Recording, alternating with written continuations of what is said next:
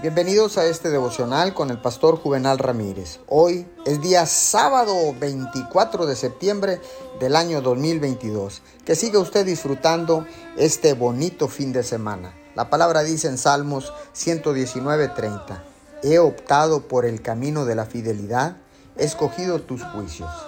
Le comento, cuando quiere algo tanto que se convence a sí mismo de que no puede vivir sin eso, intenta hacer que esto suceda. Puede orar noche y día por eso. Pero Dios es tan misericordioso que si eso no es lo mejor que Él tiene, no responderá a esa oración. Él lo ama demasiado para abrir esa puerta, porque no confía en Él.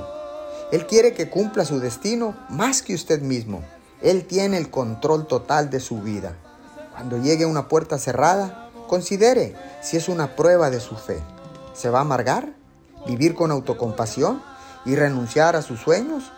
¿O seguirá adelante sabiendo que Dios sigue teniendo el total control? Si pasa la prueba, Dios liberará lo que Él tiene en su futuro para usted. Y muchas veces será exactamente aquello por lo que usted ha orado, pero multiplicado. Señor, te damos gracias.